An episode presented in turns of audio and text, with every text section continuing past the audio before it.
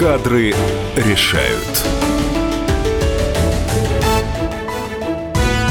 Здравствуйте, это программа «Кадры решают». Меня зовут Ракиткина Елена. В гостях у меня сегодня Валентина Митрофанова, эксперт по вопросам трудового законодательства и реализации управленческих решений. Кроме того, а, Валентина заместитель председателя Совета по профессиональным квалификациям в области управления персоналом при Национальном совете при президенте РФ как раз по профессиональным квалификациям, учредитель и директор Института профессионального кадровика. Выговорила. Валентина, здравствуйте. Добрый день. Ну, а, а поводом э, к нашей встрече э, стал тот факт, что с 1 июля этого года работодатели будут обязаны применять профстандарты и э, работодателям, чьи сотрудники им не соответствуют, грозят огромные штрафы. А самих сотрудников могут просто не принять ни на одну работу. Вот сегодня разбираемся с Валентиной, что же это за напасть такая, чего нам бояться и стоит ли бояться. Валентин, вот что это за профстандарты, чем нам, простым людям, это грозит? Ну, скажем так, профессиональные стандарты большей частью, наверное, грозят работодателям, чем простым работникам. Работники у нас в данном случае под профессиональные стандарты никак пострадать не могут. К счастью, если человек не соответствует каким-то требованиям, его работодатель все равно уволить не сможет. Поэтому тут, наверное, простым работникам волноваться нечего. Это как раз большей частью и ориентиры, и ограничения, которые установлены именно для работодателя в части того, кого я могу принять на работу и каким квалификациям квалификационным требованиям этот работник должен соответствовать. Но Угу. Если вы на сегодняшний момент времени не работаете, а только собираетесь устраиваться на работу, то в данном случае работодатели сейчас должны применять с 1 июля профессиональные стандарты в части требований к соискателям. Угу. И поэтому, конечно, если вы собираетесь работу искать или если вы собираетесь в профессиональной карьере расти, то, в принципе, знать свой профессиональный стандарт, который регламентирует вашу профессию, все-таки надо. Валентин, а все ли профессии, все ли э, не знаю, должности должны э, вот так описываться? Или все-таки есть как какая-то группа Э, профессий, которым применяется этот профстандарт? Ну, скажем так, у нас по профессиональным стандартам, во-первых, сейчас еще, конечно, описаны не все профессии, их сейчас только 817 стандартов на сегодняшний момент времени. Ух ты! Да, это много.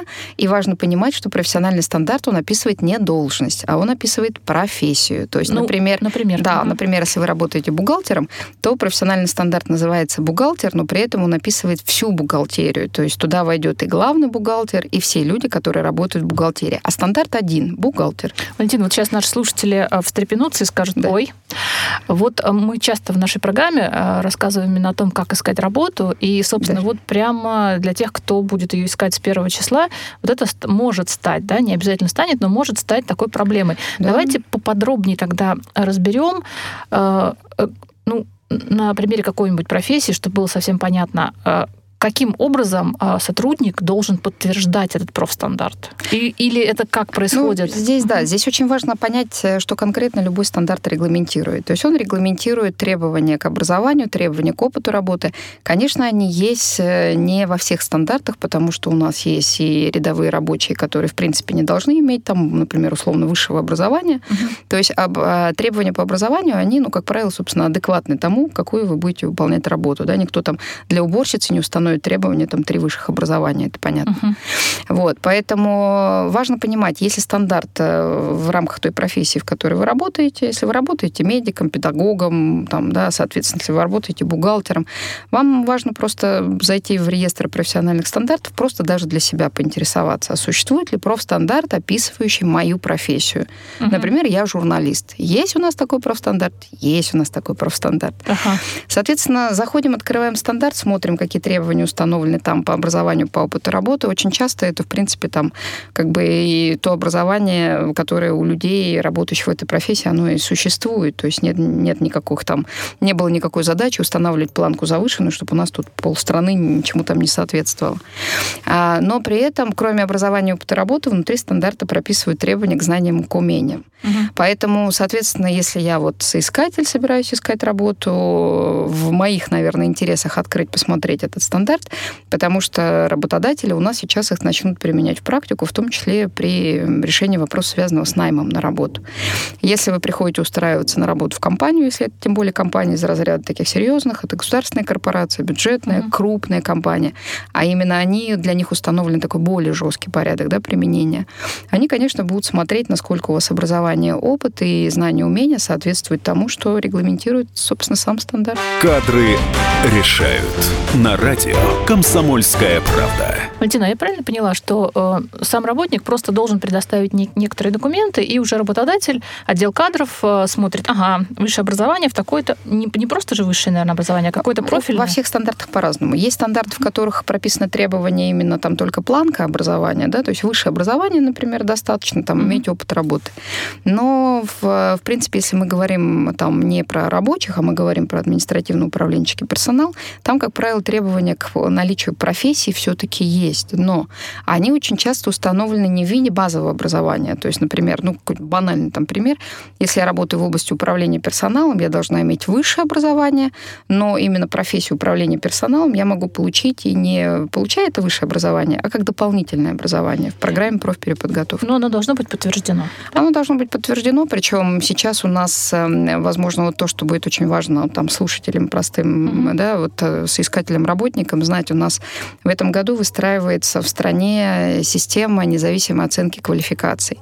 И уже начинают работать у нас ЦОКи. Ну, ЦОК — это такое общепринятое сокращение Центра оценки квалификаций, куда может обратиться любой работник, любой соискатель для того, чтобы подтвердить свою квалификацию. На самом деле это то, что может как раз помогать людям устраиваться mm-hmm. на работу, да, то есть не то, что там барьеры какие-то при приеме на работу.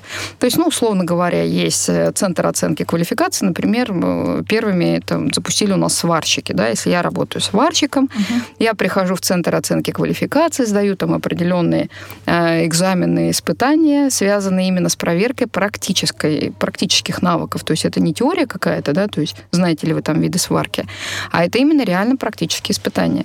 Я прихожу, если я успешно их прохожу в центре оценки квалификации, они дают мне свидетельство о подтверждении моей квалификации.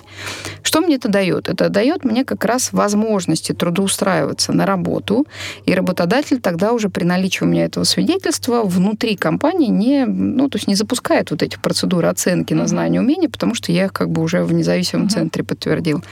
И, во-вторых, самому работодателю будет гораздо труднее отказать мне в приеме на работу, потому что у нас одна из основных, наверное, сейчас, я думаю, что характеристика, если сталкивались с этим, это именно то, что ваша квалификация не подходит под наши требования. Вернемся после перерыва новостей и рекламы. В гостях у меня сегодня Валентина Митрофанова. Говорим о новых профстандартах.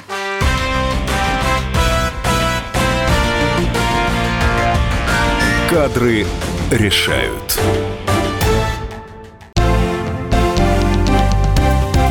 Здравствуйте. Я Евгений Беляков, заведующий отделом экономики газеты «Комсомольская правда». Я знаю почти все об экономике страны, личных финансах и время от времени даже играю на бирже. Но у меня нет миллиона долларов. И я очень хочу его заработать. Поэтому каждую неделю в прямом эфире я буду общаться с тем, кто смог стать богатым и знает, как сделать богатым меня и вас. Встречайте новый проект «Миллионеры». Каждый понедельник в 3 часа дня только на радио «Комсомольская правда».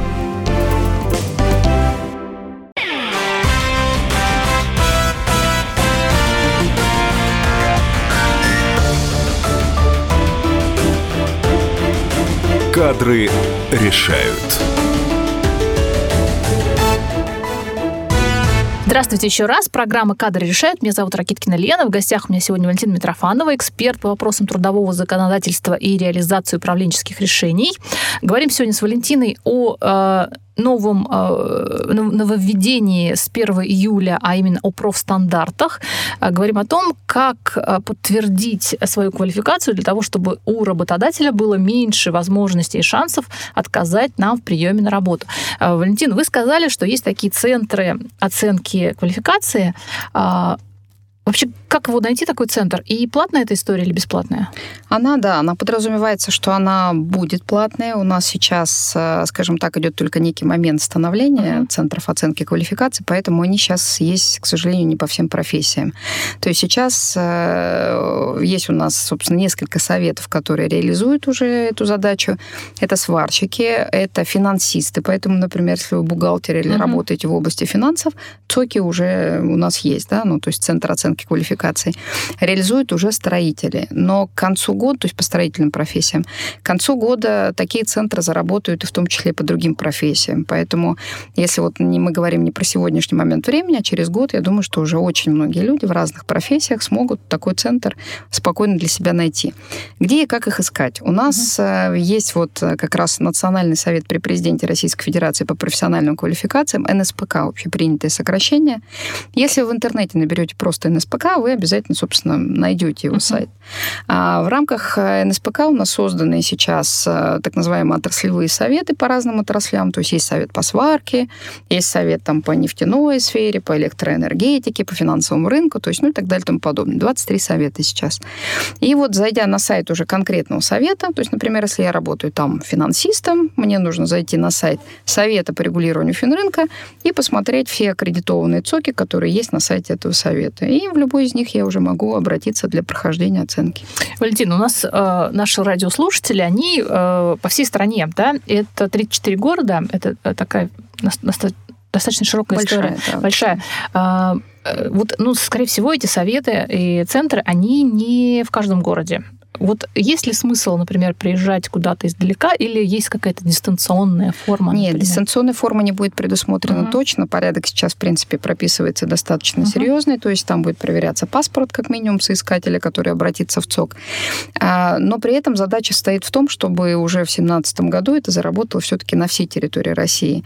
Сварщики, например, и сейчас делают это по очень многим точкам внутри России, то есть финансисты там 4 только сейчас берут города. Uh-huh. Но это в любом случае, еще раз повторяю, повторюсь, эта система на стадии развития, она будет практически во всех там территориях, да, вот в ближайшие там полтора года. А, при этом а, проходить такую оценку в Москве, в Владивостоке, там в Твери, процедура будет абсолютно унифицированная, поэтому uh-huh. это без разницы, куда вы обращаетесь, да, если у вас в городе есть ЦОК, вы идете туда, и эта процедура ничем не будет отличаться от того, что делается в Москве. Относительно стоимости сейчас конкретно а, очень многие у нас советы такую оценку делают бесплатно, то есть сейчас вот тот шанс, когда вы можете можете, если понимаете, что ЦОК есть, можете пройти ее бесплатно. Но уровень, э, в принципе, вот оплаты, которая обсуждается, это на уровне 2-2,5 тысяч рублей. То есть, в принципе, сумма достаточно, я думаю, что подъемная для человека, который ну, да, претендует квалификацию на... подтвердить, да. Кадры решают. На радио «Комсомольская правда». А, Валентин, такой вопрос. А, ну, мы знаем отлично, что а, был такой период да и, наверное, сейчас тоже есть, когда работник, он э, заканчивал э, и получал образование по одной профессии, а пришел работать, стал, поменял совершенно, переквалифицировался, причем учился то, что называется в полях, уже работ, ну, учился на своем рабочем месте. И часто, вот, например, со мной тоже такое, э, когда образование в далеком прошлом одно, а работаю я совсем в другой области. Вот как быть таким людям? Они ну, на самом деле, считают себя тоже профессионалами, потому что они получали да. свои навыки. Как им быть? Ну, во-первых, а, не паниковать. А, б, да. Во-вторых, посмотреть свой стандарт, потому что во многих стандартах, в принципе, предусмотрена альтернатива опытом образования. То mm. есть есть очень много стандартов, в которых наличие определенного опыта, оно как бы делает требования по образованию меньше mm. уровнем. Это, к сожалению, есть не во всех стандартах, поэтому тут нельзя сказать, что это прям такая повсеместная история. есть, к сожалению, несколько примеров, когда стандарты устанавливают очень жесткие требования к образованию, причем вот. к специальному образованию. В каких э, областях, наверное? Они вот, например, сейчас вот такие перекосы я вижу, например, в педагогике, да, то есть если, например, угу. педагог э, там дополнительного профессионального образования, он должен иметь именно образование профильное. При этом я сама работала там пять лет в ВУЗе, у меня образование экономическое, юридическое, но у меня нет педагогического образования. И, собственно, вот на сегодняшний момент времени, если бы я решила пойти в ВУЗ, я бы уже не билась с этой историей. Вот. Перекосы есть в этих стандартах, но больше большей частью они дают возможность альтернативы как бы чем-то перекрытием, перекрытием там опытом. Кроме этого, важно понимать, что а, работодатель внутри организации, если он очень заинтересован там в кандидате, да, или, например, человек уже работает, он может проверить человека на знание умения, которые установлены в стандарте, и внутри себя принять решение, что ваша квалификация соответствует требованиям стандарта. То есть важно понимать, что все-таки стандарт, он в первую очередь а, устанавливает требования, что я должна знать и уметь, а потом только какое у меня должно быть образование. Поэтому, если, например, mm-hmm. ну вот вы работаете, да, там, энное количество лет вот именно вот в этой сфере, а, приняли профессиональный стандарт, там есть требования по образованию, но ваш работодатель как бы понимает, что он вашей работы полностью удовлетворен, он проводит вашу оценку, знаете ли вы умеете все, что написано в стандарте, и может принять свое решение, что ваша квалификация соответствует требованиям стандарта. То есть все-таки вот образование, оно как бы два варианта. Либо работодатель принимает документ об образовании, либо может внутри через оценку принять решение, что меня устраивает человек. Валентин, хочу уточнить. Если работник уже работает, он будет проходить этот профстандарт? Или мы говорили, э, что только те, которые только Нет, пока... к сожалению, у нас нету никаких отдельных положений. Это будет касаться в том числе и тех людей, которые уже работают. То есть правильно ли да. я поняла, что практически 100% э, насе- э, работающего населения, которое работает официально, ну, что уж там говорить, да, да, да. оно вот эту процедуру пройдет? Ну, скажем так. Э, Формально сегодня... или не очень, да. но пройдет. На сегодняшний момент времени у нас все-таки стандарты не охватывают все профессии. То есть mm-hmm. это тоже важно понимать. Из 800 стандартов у нас большая часть это отраслевые стандарты, написанные на рабочих. Угу. Поэтому очень многих стандартов у нас нету, но они у нас еще будут разрабатываться два с половиной года, поэтому то, что нет сейчас, не значит, что не появится там в этом или в следующем году. Но, в принципе, задача описать все возможные профессии, она в любом случае не стоит. Поэтому, возможно, какие-то профессии, в принципе, выпадут из системы профессиональных стандартов. Это тоже как бы возможное развитие события. Но если стандарт есть, то рано или поздно при трудоустройстве или работая сейчас в компании, повышая свою квалификацию, или если вы захотите профессионально расти, переходить на другие должности, вам все равно придется как бы поинтересоваться своим стандартом и теми требованиями, которые он устанавливает. Валентин, э, знаете, какой вопрос? Вообще все, что ну, идет эм, сверху, и все, что вот касается каких-то стандартов, процедур, оно часто становится ну, просто некой формальностью, очередной такой э, головной болью отдела кадров. То есть мой вопрос в следующем. Эм, как вот эти стандарты, как внедрение этих стандартов э, должно помочь прежде всего работнику? Оно на самом деле очень здорово помогает, потому что вот если посмотреть глобально на, вот, на те ожидаемые результаты, которые mm-hmm. у нас ожидаются, то есть вообще важно понять, что стандарты разрабатываются у нас для того, чтобы а, дать э, ориентиры для системы образования, кто нужен mm-hmm. на рынку. То есть, в принципе, это основная задача. То есть вот у нас сейчас учебные заведения, те стандарты, которые вышли, они начинают внедрять в образовательные стандарты. То есть это, в принципе, основной посыл. Но, тем не менее, это очень много нам с вами даст в некой перспективе, потому что, например, вот сейчас учится там ребенок у вас, или вы только учитесь там в учебном заведении, ну, дети там учатся у вас, и они не знают, какие требования будет предъявлять работодатель к ним, когда они выйдут на рынок труда. То есть вот я выучилась на кого-то, на маркетолога условно, да, я иду в компанию и не знаю, какие требования будет предъявлять компания ко мне как маркетолог, что она от меня захочет в части знаний, умений. Стандарты — это как раз вот такая система, которая позволяет выстроить всю систему, чтобы я, обучившись на маркетолога, понимала, какие какие требования будут ко мне предъявляться. Мало того, они позволят и выстраивать карьеру человеку дальше, потому что я буду понимать, а что дальше, если я с маркетолога хочу пойти на руководителя маркетингового отдела? Какие компетенции мне надо дотягивать? Что знать, что уметь? какое возможно образование чуть побольше получить. То есть это, в принципе, как раз для простых людей очень хороший ориентир. Во-первых, для выбора профессии, во-вторых, для роста в профессии. То есть это вот должно обязательно помочь. Валентин, ну вот про это поговорим чуть позже в следующей части. Э, сейчас реклама э, и новости. В гостях у меня сегодня Валентина Митрофанова, эксперт по вопросам трудового законодательства и реализации управленческих решений. Программы «Кадры решают». Я Ракиткина Елена.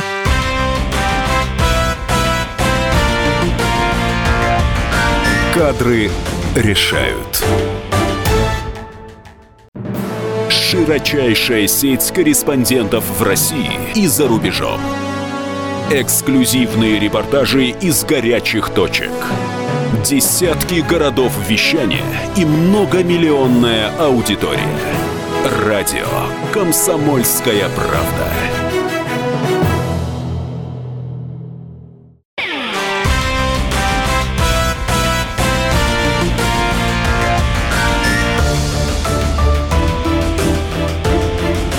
Кадры решают.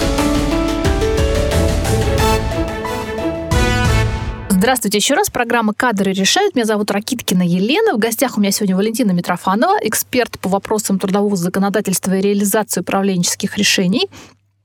Э, обсуждаем сегодня с Валентиной э, нововведение профстандартов с 1 июля 2016 года. Говорим о том, чем нам это грозит и как избежать э, разочарований как соискателю и как работодателю после введения этих стандартов. Ну, как утверждает Валентина, это вещь полезная, не надо бояться и паниковать. Это все для нашего блага. А для тех, кто только подключился, предлагаю послушать небольшую справку о том, что же такое профстандарты. С 1 июля 2016 года работодатели обязаны будут применять профстандарты. Если требования к квалификации сотрудника установлены законом, то профстандарт необходимо применять. Для остальных работников профстандарты носят рекомендательный характер. Профессиональный стандарт – это характеристика квалификации, необходимой работнику для осуществления определенного вида деятельности. Профстандарт – понятие, внесенное в Трудовой кодекс в конце 2012 года. Описание требований к специалисту в нем носит комплексный характер. Используются требования к знаниям, умениям, профессиональным навыкам и опыту работы. Эти особенности профессиональных стандартов делают их основными элементами национальной системы квалификаций. Кадры решают. На радио «Комсомольская правда». Валентин, ну вот э, что такое профстандарты, мы все-таки худо-бедно разобрались. У меня вот такой небольшой комментарий, ремарка, вопрос. Все, что создается вот такими вот тяжелыми процедурами, оно, как правило, ну, к сожалению, не очень поворотливо. А мы знаем, что профессии возникают и очень сильно меняются. Сейчас очень многие говорят, в том числе рекрутеры, о том, что а, то, чему вы сегодня учитесь, вообще завтра никому не будет нужно. Через пять лет вообще все будет по-другому. Я, как маркетолог, точно знаю, что пять лет не было тех э, вещей, которые есть сейчас, в том числе вот в маркетинге в каких-то вещах. Все очень быстро меняется. Не, станет, не станут ли эти профстандарты, наоборот, наоборот, сдерживать. То есть они будут неким таким формальным требованием, а, которые, как всегда, мы будем перешагивать, искать способы их как-то преодолеть, а по сути они уже будут устаревшими. Вот есть ли механизм их как-то обновления или... Конечно, да. да. Расскажите. То есть сами профессиональные стандарты это, в принципе, абсолютно живой э, механизм, в отличие там от очень многих нормативных актов, которые у нас принимаются. Он должен пересматриваться минимум раз в пять лет по регламенту, либо актуализироваться по мере его необходимости. У нас сейчас Министерство труда готовит э, такой прекрасный документ, который называется «Перечень востребованных профессий», то есть на ближайший период времени, куда вошло там порядка 1600 э, профессий. Я думаю, что что вот это вот документ просто приполезнейший любому человеку, потому что он описывает, что будет востребовано в ближайшее время, 10 лет, 20 лет. Он говорит о том, какая ситуация на рынке труда в разных регионах. Поэтому даже, например, если вы находитесь в каком-то регионе, вы сможете воспользоваться этим справочником и посмотреть, а что в этом регионе в ближайшее время будет востребовано. Понятно, что тут есть некий момент э, домыслов, потому что ну, предсказать вперед, согласитесь, там на 10, 20, там 50 лет, задачка из разряда достаточно тяжелых. И несмотря на то, что э, ОСИ у нас, Агентство стратегической mm-hmm. инициативы, разрабатывает некий форсайт и видение, да, то есть что реально там будет через 10-15 лет, понятно, что будет это или не будет, покажет у нас по факту только практика. Но все равно это хоть какие-то ориентиры, потому что э, когда учились мы с вами 10-15 лет назад, ориентиров не было вообще. Сейчас эти ориентиры есть. Уже понятно, что у нас переизбыток есть определенных профессий. Каких, уже сейчас на рынке. Белые воротнички, как у нас озвучивает Министерство труда. У нас слишком много белых воротничков. Банкиры кто? Банкиры? Это, в принципе, люди, которые получают гуманитарное образование. При той системе, которая при тех трендах, что у нас сейчас есть, это автоматизация, это виртуализация, это роботизация. То есть у нас очень многие там э, говорят о том, что очень многие профессии, к сожалению, в ближайшее время будут отмирать просто от того, что будет э, происходить замена роботами. А здесь очень, э, вот просто даже для понимания тенденции, очень важно нужны и востребованы будут инженерные профессии. То есть те, кто не руками это делает, естественно, мы не говорим там про рабочих, да, мы говорим про тех, кто будет обслуживать аппараты с ЧПУ, кто будет у нас там программированием заниматься.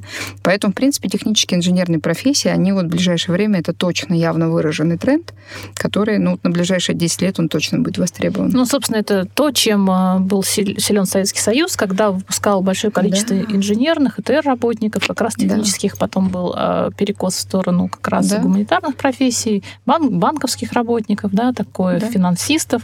Сейчас мы возвращаемся к тому... Сейчас у нас же очень многие работодатели говорят о том, что мы готовы рабочим платить на уровне с управленческим персоналом просто потому, что сейчас дефицит на рынке именно тех, кто умеет делать руками, а не гуманитарий, в принципе, по образованию. Единственное, напомните, где посмотреть список вот этих профессий, вот этот документ, который вы сейчас говорили. А, все можно посмотреть на сайте Он Министерства называется? труда. То есть на, есть специализированный сайт, который называется профстандарт.росминтруд.ру. Там, в принципе, ведется весь реестр профессиональных стандартов. И вот по поводу профессии... Все то же самое. На сайте самое. Министерства труда просто здесь уже заходите, набираете в любой поисковой системе Минтруд, выходите на их сайт и перечень востребованных профессий, последнее, вот последнее обновление весеннее у них можно будет посмотреть там на сайте, там очень много полезной информации.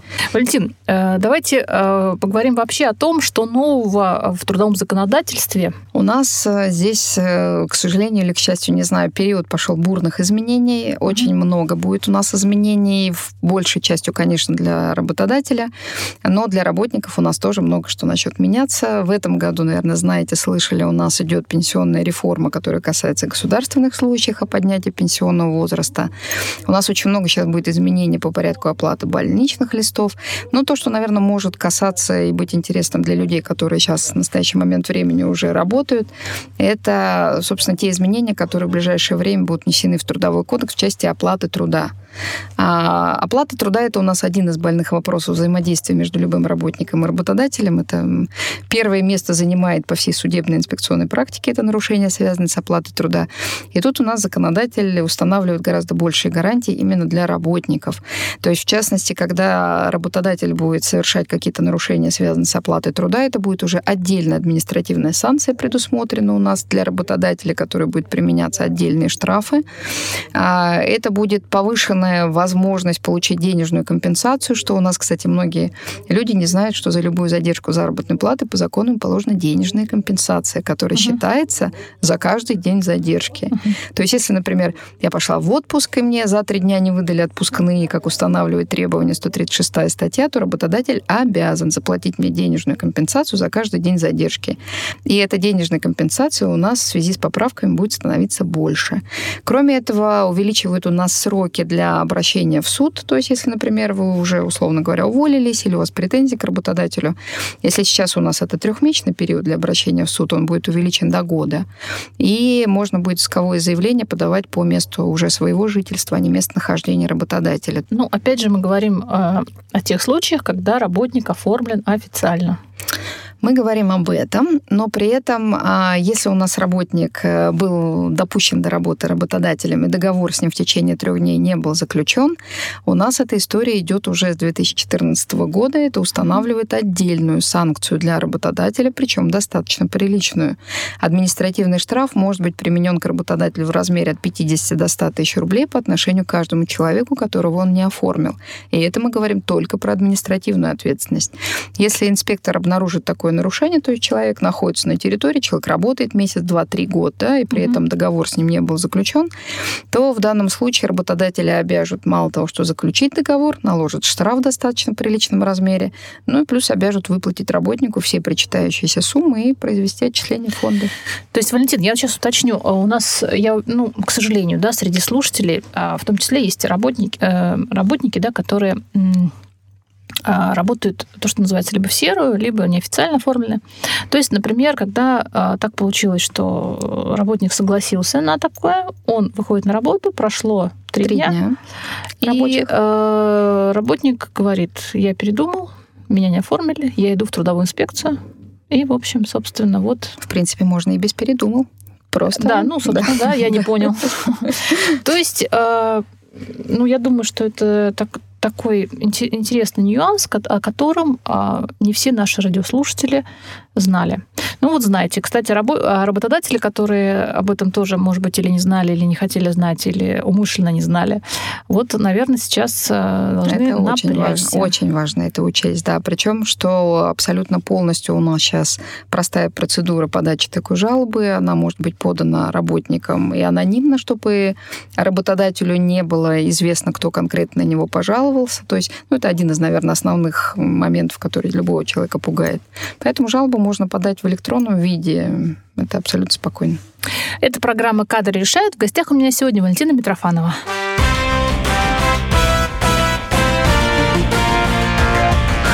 Кадры решают. Навостри, потребитель уха!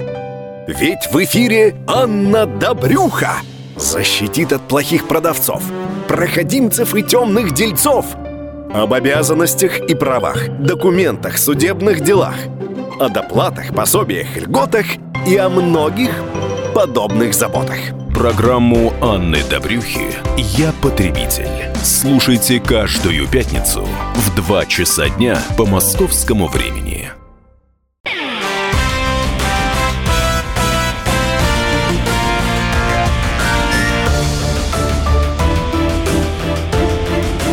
Кадры решают. Здравствуйте еще раз. Программа «Кадры решают». Меня зовут Ракиткина Лена. В гостях у меня сегодня Валентина Митрофанова, эксперт по вопросам трудового законодательства и реализации управленческих решений.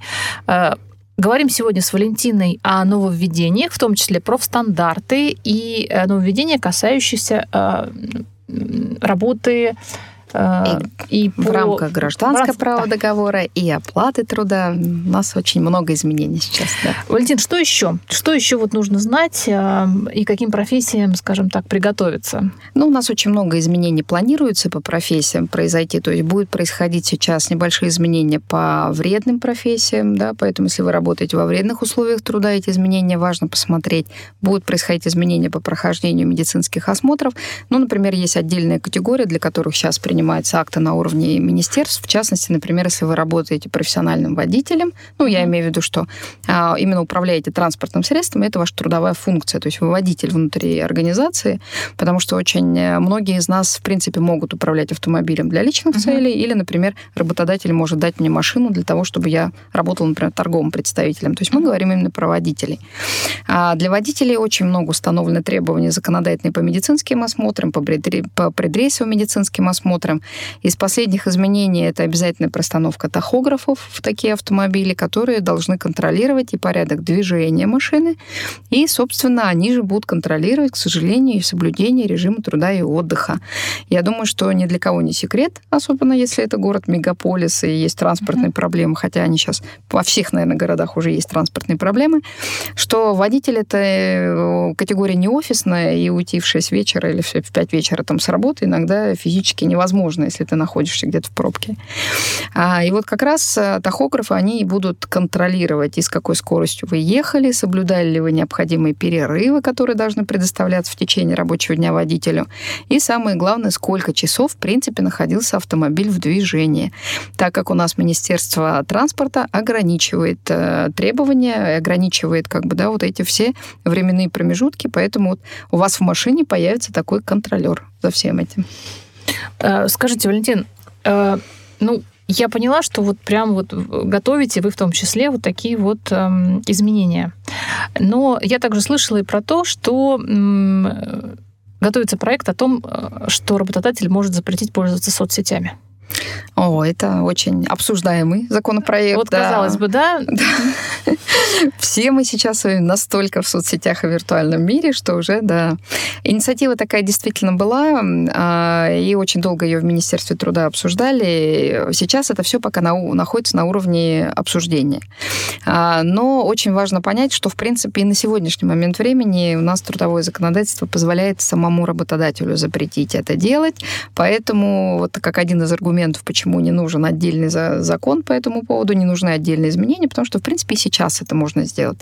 Если у вас работодатель в, при приеме на работу знакомит вас там с локальными документами, там написано, что запрещено в течение рабочего дня курить, заниматься там личными делами, разговаривать по телефону на личные темы, использовать интернет для личных целей, использовать социальные сети, то настоятельно рекомендую эти правила не нарушать, потому что работодатель имеет право наложить дисциплинарное взыскание, а два дисциплинарных взыскания дает работодателю право уже на наше увольнение. Поэтому соцсети это просто, да, один из, э, скажем так, один из трендов сегодняшних. Очень много жалоб работодателей поступает. Но будет ли принят законопроект, будет ли он, в принципе, разработан, пока это вопрос обсуждаемый. Кадры решают. На радио «Комсомольская правда». Скажите, Валентин, а что такое за история, что кадровые агентства а, будут получать лицензию?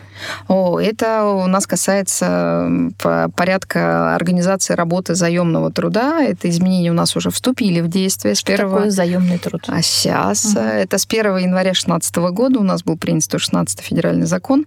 А, заемный труд, э, не знаю, насколько вы сталкивались с этим, это когда, условно, я трудоустроен у одного работодателя, а фактически трудовую деятельность осуществляю у другого работодателя. А-а-а. То есть, ну, то, что называют там аутстаффинг, да, не аутсорсинг, очень многие путают, а именно аутстаффинг. А, и вот этот вот э, заемный труд у нас э, с этого года, с 1 января, он заперт в очень жесткие рамки. Оказывать такие услуги могут только частные агентства занятости, которые прошли, собственно, вот соответствующую аккредитацию, которые, ну, то есть имеют право это делать. Причем э, не может частное агентство занятости таким образом предоставить предоставлять персонал фактическому работодателю на срок более 9 месяцев. Поэтому, по-хорошему, здесь вот очень много сейчас установлено такого рода запретов. Скажите, а касается ли это работы, например, некоторых а, агентств, в том числе, которые оказывают услуги интернет-рекламы? Или это другое? А, это классический стандартный договор возмездного оказания услуг. То есть в данном случае не возникает у нас, наверное, такого вот формата, как за, а, А почему труд. с э, кадровыми агентствами возникает? Не совсем понятно. А, то есть здесь просто очень важно различать. У нас эта грань такая достаточно тонкая. Вы, там, например, юридическое лицо может заключить с другим юрлицом договор, что я хочу получать какие-то услуги, например, да, там бухгалтерского uh-huh. учета, по продвижению, по интернет-рекламе, то есть почему угодно. Если в данном случае мы заключили вот такой договор, и реально люди вот э, от этого там провайдера, от исполнителя, они у вас на территории не находятся, они вам не подчиняются, а они просто реально оказывают услуги, то это в классическом виде гражданско-правовой договор о возмездном оказании услуг. Но если мы заключаем какой-то договор такой, что ко мне на территорию приходят люди, они у меня на территории работают, я им даю распоряжение, угу. у нас возникает как раз вот эта ситуация аналогичная с трудовыми отношениями. Угу. А, и вот именно вот этот, э, вот такой порядок взаимодействия, этот закон у нас с 1 января и ограничил. Ну, это будет касаться как раз кадровых агентств, да? Не все работают. Не всех тех, кто, да, Не вот именно тех. вот в порядке аутстаффинга работает. У нас осталось еще немножко времени. А, Валентин, какие вообще тенденции? Куда мы движемся с точки зрения трудового законодательства? Ужесточение или, наоборот, какая-то либерализация? Вообще? Но здесь важно понимать, что любое ужесточение, оно для одного ужесточения, для другого оно как бы не либер... У нас есть две стороны, которые uh-huh. участвуют в рамках трудовых отношений, работник и работодатель. Любые изменения, они, в принципе, как правило, хороши для одного и в чем-то ограничивают другого, чего бы это ни касалось. Тогда задам вопрос, да. чьи интересы сейчас больше защи- будет э, или тенденция защищать э, трудовое законодательство? Ну, у нас очень много ведется разговоров, в том числе среди органов законодательной инициативы, что сейчас у нас трудовой кодекс очень э, направлен, такой имеет социальный характер угу. и больше защищает работника. Да. И это как бы в законе, в практике мы с вами наблюдаем совсем другую историю, но закон у нас, в принципе, очень сильно ориентирован на работников. Поэтому очень много инициатив сейчас идет в ужесточении для того, чтобы, ну, собственно, соблюсти некий паритет, да, угу. то есть чтобы защищало в том числе и права работодателя. У нас, например, очень много депутатов сейчас выступает с инициативой а, внести дополнительные основания для прекращения трудового договора, дать новые основания для заключения срочных договоров. То есть мы как раз говорим о том, чтобы уравнять эту историю и дать в том числе больше привилегий работодателю. Если мы говорим, что будут приняты изменения, которые дают привилегии работодателю, значит, для нас, как для работников, эта поправка будет нас с вами в чем-то дополнительно ограничивать. Спасибо. Э, программу заканчиваем. В конце э, специальная памятка от Валентины Митрофановой о том, как проверить, соответствуем ли мы профстандартам. Мы прощаемся с Валентиной. Я напомню, что Валентина Митрофанова эксперт по вопросам трудового законодательства и реализации управленческих решений, заместитель председателя Совета по профессиональным квалификациям в области управления персоналом при Национальном совете при президенте РФ по профессиональным квалификациям и учредитель и директор Института профессионального кадровика. А, спасибо, Валентина. До свидания. И слушайте памятку о том, как проверить свою, а, свой профстандарт. До свидания. До свидания. Всего доброго. Памятка о том, как проверить соответствие профстандарту. Первое. Проверьте, есть ли стандарт на вашу профессию. Сделать это можно в реестре профстандартов на сайте профстандарт.росминтруд.ру. Второе. Если стандарт есть, посмотрите, какие требования к образованию, опыту работы, к знаниям и умениям он предъявляет. Третье. Оцените, насколько вы соответствуете стандарту. Четвертое. Если вы хотите подтвердить свою квалификацию, проверьте, есть ли центр оценки квалификации по этой профессии и пройдите эту оценку.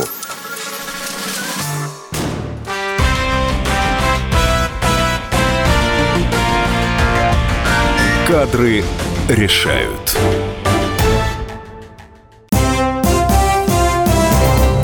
Здравствуйте, я Давид Шнейдеров.